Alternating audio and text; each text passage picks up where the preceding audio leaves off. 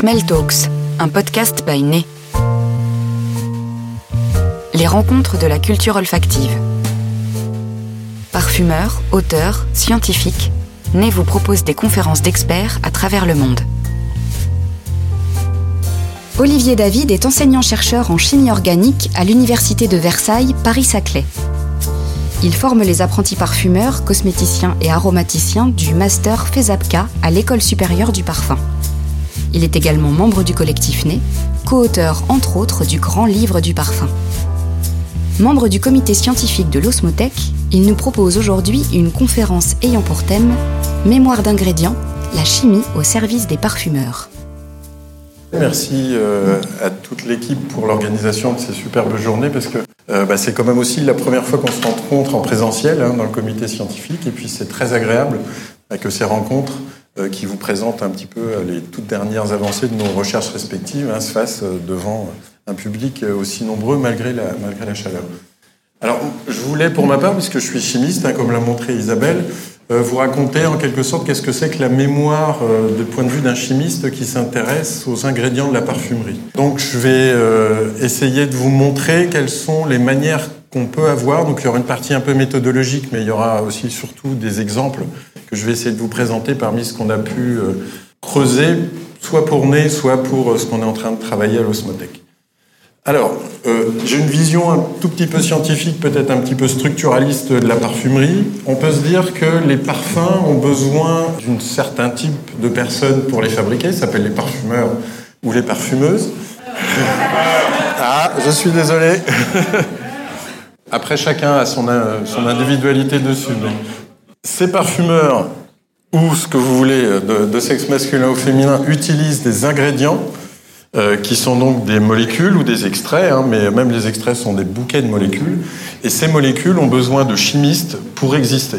Donc je remonte en quelque sorte du plus complexe pour arriver à ce qui pourrait être l'élément constitutif. Et on peut prendre pour ça un exemple historique hein, qui est Jiki, qui est donc le parfum euh, composé par Aimé Gerlin, qui contient, alors euh, on, va lâcher un scoop, qui n'est pas le premier parfum qui contient de la vanilline de synthèse. On va y revenir tout de suite, mais cette vanilline de synthèse a eu besoin de Monsieur Timan euh, pour exister.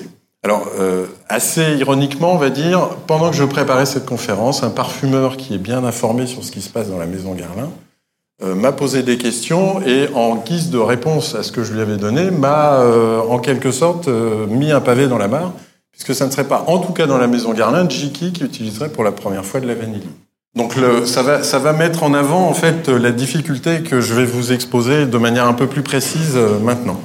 Alors cette évolution de la parfumerie, c'est pas moi qui l'invente. Hein. Euh, on a ici l'extrait d'une conférence d'Ernest Beau qu'il a donnée en 1946 et dans lequel il égrène euh, tout un tas de molécules qu'il a pu rencontrer dans sa carrière et qui pour lui font des jalons dans la parfumerie parce qu'ils ont ouvert des portes olfactives dans la création. Donc le but, c'est pas forcément de passer en revue tout ce qu'il nous donne, mais de voir que pour lui, ce sont vraiment des clés qui vont ouvrir des portes olfactives pour sa création et celle de ses collègues. Alors on peut remarquer que quand même tout en bas, il fait euh, la listing de molécules qu'on appelle de synthèse, qui sont en fait des molécules pures, mais il parle aussi de ce qui était nouveau à son époque, les super absolus décolorés. Alors, ça veut dire qu'on peut construire une triple classification, une qui existe déjà, qui est la classification des parfums, mais qui dit classification dit aussi des filiations. Euh, comme on l'a vu aujourd'hui, on a euh, en quelque sorte des têtes d'affiche qui vont marquer des naissances de familles olfactives en parfumerie. Évidemment, le côté subjectif de la chose fait qu'on va avoir différentes classifications. Donc là, vous en avez une, hein, celle qui est officielle euh, de la Société française des parfumeurs, une ancienne de Harman Andreimer, la, la, roue euh, de Michael Edwards, et puis des filiations que euh, le, journalisme, comme euh, les personnes à la revue Nez, peuvent mettre dans leur, dans leur revue. Cette filiation de parfum est évidemment superposée à une filiation de parfumeurs. Donc là, j'ai essayé très rapidement, mais c'est un travail qui est encore à faire, d'avoir une généalogie des parfumeurs. Pas seulement avec une frise chronologique comme celle-là, mais en ayant une vision peut-être un petit peu subtile des influences d'un parfumeur sur un autre, ce qui est aussi sujet euh, à subjectivité, mais qui permettrait de définir des écoles, des tendances, des, euh, euh, des courants. Alors évidemment, ces parfumeurs utilisent les ingrédients. C'est là en quelque sorte que mon rôle d'historien de la chimie est un petit peu plus prégnant. C'est d'avoir, et là il n'y en a qu'une partie en fait, de construire l'histoire des matières premières en parfumerie. Je ne me limite pas à synthétique euh, naturel, hein, puisque euh, tout est molécule. C'est plus facile quand on a affaire à une molécule, parce que ben, on a une, une entité chimique. Et ce qu'il est intéressant de construire, c'est d'avoir à quel moment ces molécules sont découvertes par les chimistes et à quel moment elles peuvent être employées par les parfumeurs. Alors évidemment, ces ingrédients, cette chronologie des ingrédients est tout à fait parallèle à une chronologie des maisons de fabrication. Donc on va le voir, Arman Reimer est la toute première qui va vraiment se mettre comme but de fabriquer des matières synthétiques pour la parfumerie. Mais on a à construire toujours hein, une filiation avec les rachats, les disparitions, les, euh, les fusions, une, une, grande frise en quelque sorte qui serait parallèle à celle des ingrédients, qui serait celle des maisons euh, qui fabriquent les ingrédients. Alors, le travail en quelque sorte que je me donne au sein du comité scientifique, c'est de reconstituer une mosaïque. Chaque, chaque matière serait donc une tesselle qu'il est bon de, de placer euh, au bon endroit dans la grande mosaïque de la parfumerie. Alors ce qui est intéressant et ce qui est important, c'est que comme toute reconstruction, il y a une chose qui est extrêmement importante, c'est les manques. Donc vous avez ici, notamment au niveau du panier de la, de la servante euh, qui donc apporte euh, les éléments de la toilette euh, de la dame de qualité romaine qu'on voit ici, il y a un manque. Donc on ne saura jamais ce qui était à cet endroit-là. Ça correspond à quelque chose de très fort en parfumerie, c'est le secret. La formule ne contient pas tout du parfum, mais n'empêche, sans la formule, on n'a pas le parfum. Et ça veut dire que pour nous scientifiques, qui n'avons pas accès aux formules de toutes les, euh, compositions parfumées, nous avons un spot aveugle, hein, comme on dit en optique, hein, puisqu'on ne peut pas avoir accès à une connaissance complète. On ne peut pas utiliser l'intelligence artificielle, par exemple, pour savoir qui a réellement utilisé pour la première fois de la vanilline. Donc ça veut dire qu'il faut qu'on instaure une relation de confiance avec différentes maisons pour pouvoir rassembler ce savoir et donner finalement euh, des dates qui soient réellement euh, correspondantes à la réalité. Et donc ça veut dire qu'à chaque fois, tout ce que je vous présente, c'est soit on a contourné un secret par la connaissance de quelqu'un qui a vu la formule, soit qu'on a trouvé une autre source. Donc tout ce que je vais vous donner maintenant, c'est quelles autres sources on a à notre disposition pour reconstruire cette triple histoire, parfum, parfumeur, ingrédient. Alors, la première chose, et pour le chimiste, c'est peut-être la première vers laquelle on se tourne, ce sont les brevets et publications scientifiques. Euh, donc là, vous avez le brevet euh, historique euh, de la vanilline, et c'est pas extrêmement informatif, il y a peu d'informations dans ce, dans ce patent là, mais on a en général associé à tous ces brevets des publications scientifiques, donc dans différentes maisons d'édition qui persistent de nos jours, on a le savoir qui a été accumulé, qui est stocké, alors qui est malheureusement d'accès payant, mais euh, pour le coup, l'université nous offre ces accès, qui nous permet de reconstruire les découvertes de ces molécules au fur et à mesure de leur publication dans ces brevets ou dans ces publications. Alors, juste une petite aparté avant que je reprenne le cours, c'est par exemple ce genre de choses, c'est le retour aux sources, permet d'éliminer un certain nombre de légendes que je trouve assez tenaces, euh, celle qui m'intéresse là, c'est celle sur les musques nitrés découverts par Albert Bohr et qui euh, sont supposés avoir été découverts par sérendipité dans les recherches sur du TNT. Alors c'est faux. Euh, Monsieur Bohr ne faisait pas de recherche sur le TNT et on peut tracer cette légende à 1945 lorsque dans le livre qui est The Science and Art of Perfumery d'un chimiste de, chez, de Givaudan de a fait le rapprochement. La structure du musc bord est effectivement proche de celle du TNT. Simplement, similitude n'est pas causalité, il ne travaillait pas sur le TNT, il a juste fabriqué une molécule qui y ressemble, et il a même, une grande partie de sa vie, argumenté pour dire non, mes muscles ne sont pas dangereux, ils ne sont pas explosifs. Simplement, les gens ont fait de ça en disant bah oui, il déterminait. Et donc dans tous les textes ultérieurs, on dit bah il travaillait sur le TNT et a découvert un muscle. C'est faux. Et là, les textes initiaux des publications nous le disent et nous, nous permettent de reconstituer euh, la vraie histoire. Alors, on a à côté de cette histoire qui peut être scientifique, donc il faut euh, creuser dans la jungle des brevets et des publications. C'est pas extrêmement bien rangé, euh, tous ne sont pas scannés en mode texte, donc on ne peut pas forcément faire des recherches facilement. Mais on a en parallèle de cette histoire, on va dire purement scientifique, une histoire commerciale. Et pour ça, on a des séries de magazines professionnels qui nous permettent d'avoir une idée, notamment par les publicités, de savoir quand est-ce qu'un ingrédient est proposé à la communauté des parfumeurs. Donc on a une très belle série qui s'appelle La parfumerie moderne, qui a été scannée par euh, ce qui est maintenant l'Université de Paris, hein, la fac de pharmacie. Et ce qui est intéressant, alors euh, je vous ai mis ici un petit un certain nombre d'illustrations parce que bah, je savais que je vous ferais participer surtout par la vue et l'ouïe et l'odorat euh, un peu plus tard, mais donc je vous ai présenté ce qu'on peut trouver comme type de documents dans ces magazines. Et ce qui est intéressant, c'est que sur un autre site qui s'appelle Internet Archive, on a à peu près la même série, alors en plus développée parce qu'elle était euh, hebdomadaire, la même série mais pour les parfumeurs américains. Donc ça couvre la même période, début du 20e jusqu'à l'après-guerre. Et on peut donc faire le parallèle entre ce qui était proposé en France et aux États-Unis. Et donc là, à côté de textes qui sont spécifiquement euh, dédiés à des congrès ou des, nouveautés, on a quelque chose qui est très précieux, c'est la, collection des publicités qui mettent en avant les produits nouveaux. Et puis de temps en temps, on a des documents qui sont pour le coup extrêmement précieux, mais qui demandent du temps à être explorés. On a par exemple en 1951 un livre qui récapitule tous les produits chimiques qui étaient importés aux États-Unis. Et ce qui nous fait en fait, euh, donc on se dit en soi c'est pas forcément très intéressant à lire. Hein. On n'est pas Francis Blanche à lire le bottin euh, pour faire rire tout le monde, mais il s'avère qu'en lisant, on retrouve en fait une liste quasiment exhaustive de toutes les bases qui étaient proposées sur le marché américain. Donc mine de rien, ça, s'avère être un outil très très précieux. Alors, avec tous ces documents, on a plusieurs manières de mettre en forme les trois chronologies parallèles dont je vous ai parlé. Il y a quelque chose qui se fait peut-être plus facilement, qui va être de centrer sur un chimiste qui aurait découvert plusieurs ingrédients euh, à lui tout seul au cours de sa carrière. Donc, en faisant ce qu'on appelle la bibliographie d'un chimiste, on peut mettre en évidence des personnalités qui ont eu une influence un peu plus grande que tous les chimistes euh, communs, parce qu'ils ont beaucoup œuvré dans la découverte d'ingrédients euh, en parfumerie.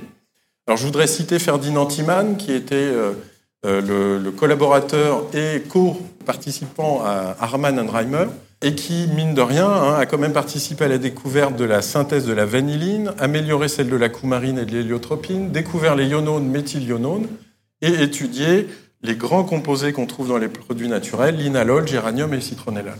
Donc c'est quelqu'un qui va vraiment avoir une influence déterminante puisqu'il va lancer avec Harman l'industrie des matières de synthèse pour la parfumerie. Alors, une personnalité extrêmement attachante et que je vais un tout petit peu plus euh, creuser dans la suite, euh, Georges Darzins, que j'ai pu creuser très récemment parce qu'en fait, son dernier fils vivant, Claude Darzins, qui n'est pas jeune parce qu'il est né en 38, euh, mais qui était très heureux de partager avec nous les documents de son père, euh, ce qui nous permet de, pouvoir tracer une petite histoire des découvertes de Georges Darzins, donc juste après. Avant de passer à Georges Darzins, je voudrais évoquer deux grandes personnalités, donc qui ne sont pas forcément bien connues des parfumeurs, mais qui ont beaucoup œuvré pour vous. Léopold, qui était né Lavoslav Ruzika, puisqu'il était hongrois, qui lui euh, était donc aussi un chercheur académique, hein, qui était embauché dans l'université, donc dans ce cas-là Polytechnique à Zurich, et qui a beaucoup travaillé en partenariat avec ce qui était Nef et qui est devenu Firmenich pendant, son, euh, pendant ses études d'ailleurs. Il a œuvré sur à peu près tout ce qui est odorant à l'époque.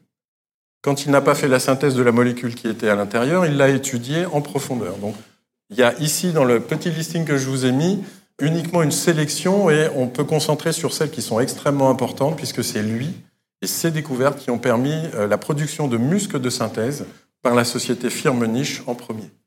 Et puis, euh, si on avance un tout petit peu plus dans le temps, une personnalité sur laquelle j'aimerais bien un tout petit peu creuser, donc là c'est un appel vers la maison de composition, celle-ci ça va être IFF. Euh, très vite, évidemment, les maisons de composition se sont dit c'est bien de travailler avec des chercheurs académiques qui viennent nous apporter leur expertise, mais on peut en avoir en interne qui vont travailler exclusivement pour nous. Et on a cette figure de John B. Hall, pour lequel on n'a pour l'instant même pas une photographie, et on a eu avec difficulté ses dates de naissance et de mort.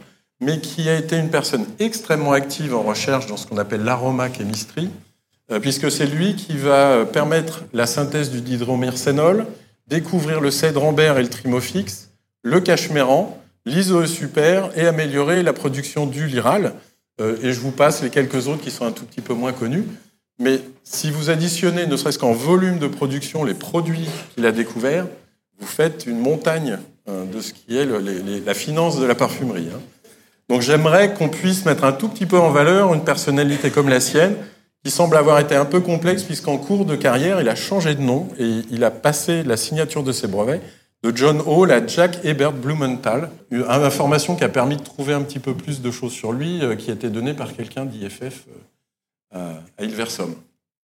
Alors, je voudrais m'arrêter un tout petit peu plus sur un, un magazine euh, que j'ai invoqué tout à l'heure, donc la parfumerie moderne, pour prendre euh, le numéro de janvier 1951, puisqu'il a un intérêt tout particulier pour moi, puisqu'il s'appelle la synthèse aromatique. Alors, il est très joli, puisqu'on a des très jolies, euh, très jolies publicités des grandes maisons de l'époque qui concentrent sur les matières synthétiques. De nos jours, c'est toujours bon de rappeler que la synthèse n'est pas mauvaise en soi. Et ça va me permettre d'évoquer, puisqu'il y a un article très important donc de la personnalité qui s'appelle Georges Darzins, et qui va mettre en avant sa contribution à la chimie euh, des parfums.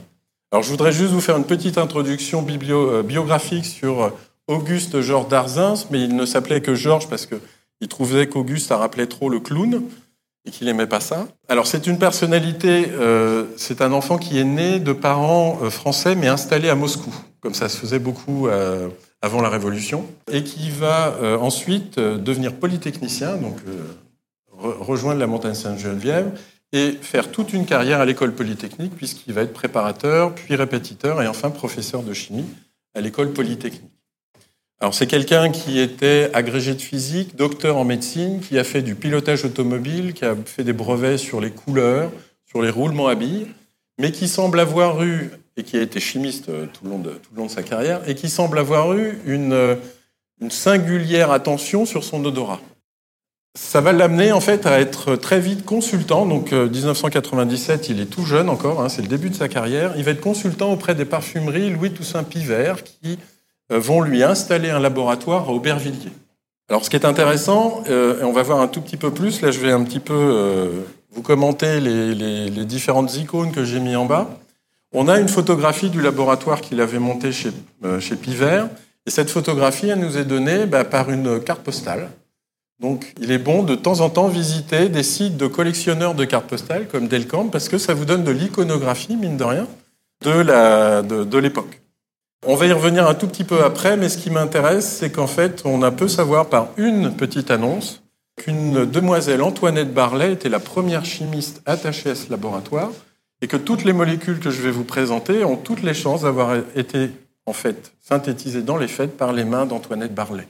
Alors, euh, dans cet article de 1951, Georges Darzin, c'est à la fin de sa carrière, hein, puisqu'il va mourir en 1954. Il fait le bilan, en quelque sorte, de l'apport de la chimie française dans les parfums, et comme il avait apparemment pas une personnalité extrêmement modeste, il va mettre en avant sa contribution personnelle. Alors pour nous, c'est super, parce que ça va nous permettre de savoir des choses, de confirmer des choses qu'on savait déjà et d'en découvrir de nouvelles. Donc on sait que c'est lui qui a euh, introduit en parfumerie une molécule qui s'appelle le salicylate d'amyle, qui était connue avant lui, mais qu'il va reconnaître comme étant intéressante olfactivement, et qu'il va donc produire en petite quantité pour que Pierre Arminja puisse euh, faire, euh, a priori en peu de temps, hein, puisque le trèfle incarnat sort deux ans après sa synthèse du salicylate d'amyle, va donc permettre la création d'une sous-famille des fougères qu'on appelle le trèfle. Euh, il nous apprend également qu'il était le premier à utiliser la réduction dite de Bouvray blanc pour la fabrication de l'alcool phényléthylique et qu'il a même produit ça euh, sur 300 kilos euh, pour voir si ça marchait bien.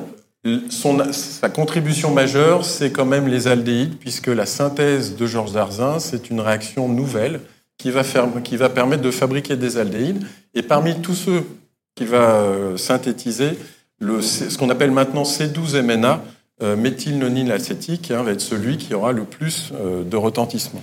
Ce qui est intéressant, c'est qu'il y en a d'autres. Donc ça, évidemment, euh, pour le salicylate d'amyle et l'aldéhyde acétique, la mémoire ne s'en était pas perdue. simplement, ce qu'on peut apprendre dans cet article, c'est qu'il est aussi l'auteur de la découverte de l'isobutylquinoline, on va voir ça un tout petit peu plus en détail, et de la cétone D, dite cétone orangée, qui est une molécule toute simple, mais qui est toujours utilisée de, nos jours. Alors, il va passer à côté de certaines choses, puisque dans sa méthode de synthèse des aldéhydes, il va fabriquer, mais il ne va pas reconnaître l'intérêt olfactif de ce qui va s'appeler l'aldéhyde fraise et framboise, mais il les a quand même fabriqués, mais il n'avait pas forcément un nez infaillible. Et il va passer à côté d'un certain nombre de matières, notamment il va faire une molécule qui va ressembler à l'orivone, mais qui n'est pas tout à fait la même, un tout petit peu moins puissante. Et c'est lui qui va reconnaître qu'en mettant, alors si on regarde ici, euh, hein, on va faire un peu de chimie. Hein. Si on regarde ici, en ajoutant 2 méthyl sur ce qui est euh, l'alcool phényléthylique, c'est lui qui va reconnaître le passage olfactif de la rose vers le muguet. Alors la molécule elle-même qu'il aura produite euh, ne sera pas utilisée, mais c'est celle qui va dériver, donner le magentol un peu plus tard. Donc c'est vraiment quelqu'un qui va mener une recherche académique, mais qui va à chaque fois essayer, quand il va, son nez va lui dire il y a quelque chose d'intéressant, il va creuser et en discuter avec des parfumeurs.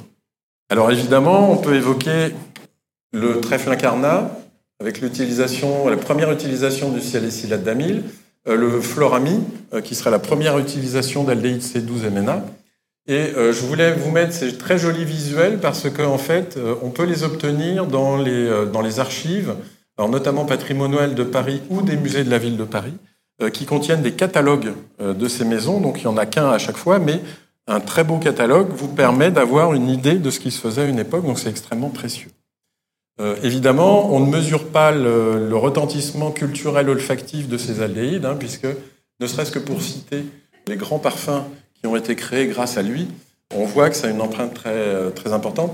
Ce qui est euh, amusant, en fait, c'est de noter que Ernest Beau est exactement d'une génération d'après, euh, dans la même situation que Georges Darzin, c'est-à-dire fils de Russe blanc né à Moscou, et ensuite ayant fait toute sa carrière en France.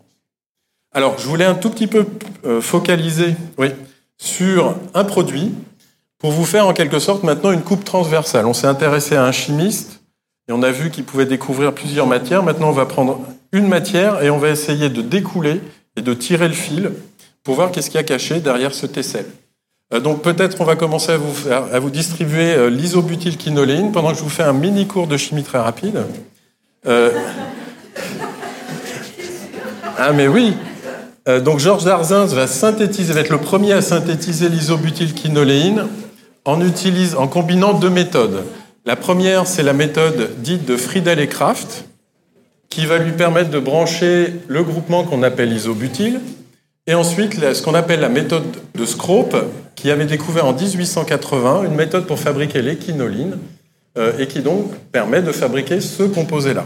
Alors, Darzin s'en a fabriqué une bonne dizaine, mais il a reconnu que celle avec un isobutyl avait un intérêt olfactif particulier.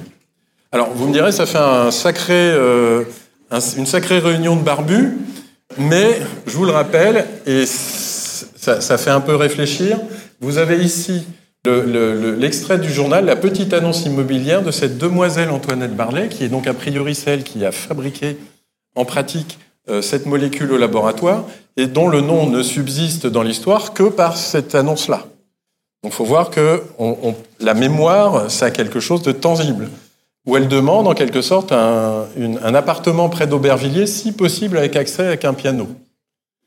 Parce que la, dame était mélomane apparemment. Donc ça, c'est une des découvertes qu'on peut faire dans les nombreux journaux qui sont, euh, qui sont archivés à la Bibliothèque nationale. Alors, extrêmement important, c'est que cette isobutylquinoline n'est pas utilisable toute seule, en tout cas à l'époque.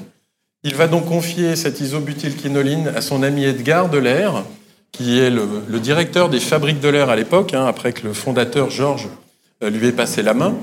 Et là, c'était une très très belle découverte qu'on a pu faire juste avant euh, la, remise en avant des bases de l'air euh, chez Simrise, puisque dans un catalogue d'exposition d'une peintre mondaine, on va dire Catherine Wentworth, on peut trouver ce portrait de Madame Edgar Delair, puisqu'à l'époque, évidemment, on ne désignait les femmes que par le nom de leur mari.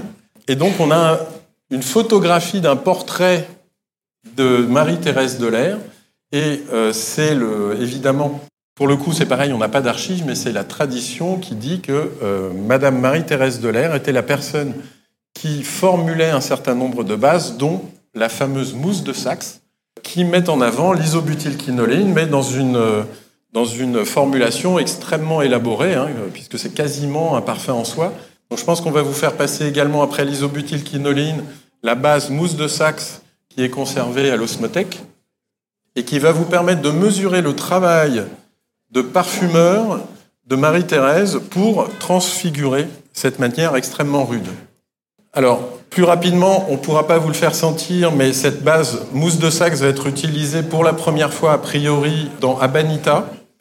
Mais il y a un parfum qui la met en avant de manière extrêmement proéminente, hein, c'est la Nuit de Noël de Caron, formulée par euh, Ernest Daltroff, euh, avec la direction artistique de, euh, Félicie Vampouille.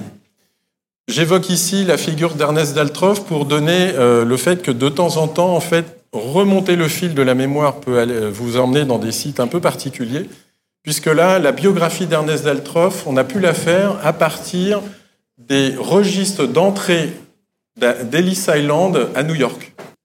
Euh, tous les paquebots euh, qui permettaient les voyages transatlantiques donnaient lieu à un enregistrement extrêmement précis de l'administration américaine.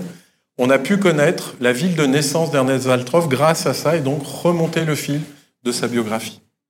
Alors, je voudrais, pour euh, continuer avec l'IBQ, évoquer une figure extrêmement importante qui est celle de Germaine Cellier. J'ai encore cinq minutes là. Euh, surtout Germaine. Non, non, ça, va, vous inquiétez pas, ça va pas être très long. mais je voulais quand même qu'on sente Bandit parce que Givaudan et les personnes de Givaudan, vous allez voir, ont fait un travail formidable pour reformuler, pour repeser Bandit. et donc, dans ce cas-là, évidemment, comme pour Georges Georges Darzins, Rien ne remplace les personnalités qui ont pu rencontrer la personne dont on souhaite faire la biographie. Et dans ce cas-là, c'est sa nièce, Martine Azoulay, qui a bien voulu partager aussi bien les documents que ses souvenirs, euh, qui permettent de reconstruire une histoire de Germaine Cellier. Et qui, évidemment, j'évoque ici à propos de Bandit, qui est son deuxième parfum, euh, sorti en 1944 pour Robert Piguet, et qui contient 2,5% d'IBQ, dans une formule très courte, hein, puisqu'on a 25 lignes. C'est vraiment une formule très très courte qu'on pourrait appeler de nos jours en, parfumerie de niche. Alors j'ai envie de reprendre un terme que Tom Ford utilise, ça serait de l'IBQ absolute, parce que met en avant, vous allez sentir le bandit euh, repesé par les équipes de Givaudan à Argenteuil. Elle met en avant aussi bien les facettes vertes que les facettes ligneuses, que les facettes cuirées, euh, ce qui fait que c'est un parfum extrêmement marquant et vraiment absolument euh, magnifique. Alors, dans ce cas-là, je vous mets les visuels qui sont ici de Robert Piguet, et ce sont les sites assez souvent de mise aux enchères ou commerciaux qui nous permettent d'avoir la connaissance des publicités de l'époque. Et là, je lance un appel aux archives de chez Givaudan, puisque une publicité montre au lancement de Bandit, en fait, il y avait trois parfums, dont deux qu'on ne connaît absolument pas, qui sont Foulard et Bouquet.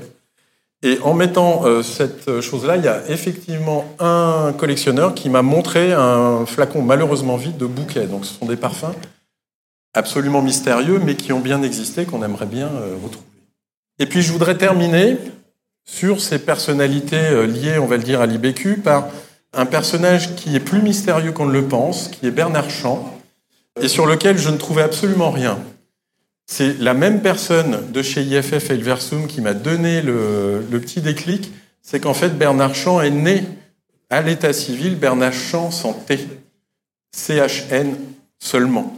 C'est un petit Parisien né avant la guerre et dont le papa va être déporté, puisqu'il euh, est d'une famille d'origine juive, et dont le papa va être déporté et va mourir en déportation en 1944. Il va finir ses études à Lyon et va ensuite rejoindre, et ça on le sait par le paquebot qui l'amène à New York, il va rejoindre les États-Unis pour intégrer la toute nouvelle société IFF. C'est là qu'il va formuler ce qu'on pourrait considérer comme l'hommage à, à Bandy, qui est Cabochard pour euh, la maison Gray, euh, qui sort en 1959. Alors euh, c'est pareil, on ne pourra pas vous le faire sentir, mais c'était pour vous donner en quelque sorte toute une branche de ces euh, parfums euh, cuir, cuir IBQ, avec en quelque sorte finir avec la personnalité d'un petit orphelin qui devient le parfumeur le mieux payé du monde à cette époque-là, dans les années 80, quand la parfumerie est extrêmement flamboyante. Alors, je vais finir en lançant un appel.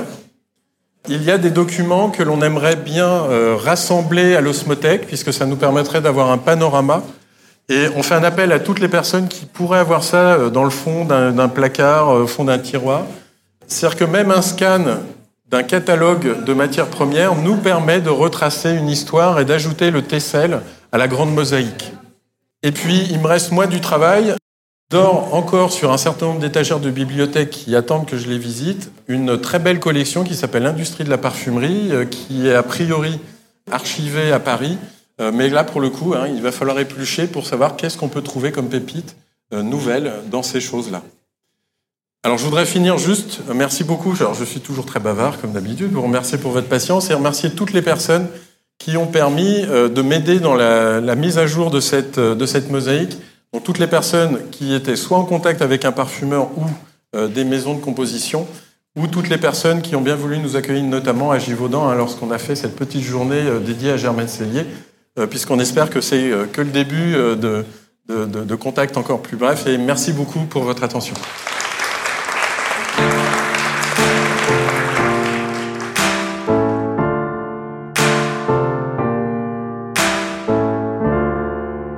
Retrouvez cette émission sur podcast.bainet.com et sur les plateformes habituelles.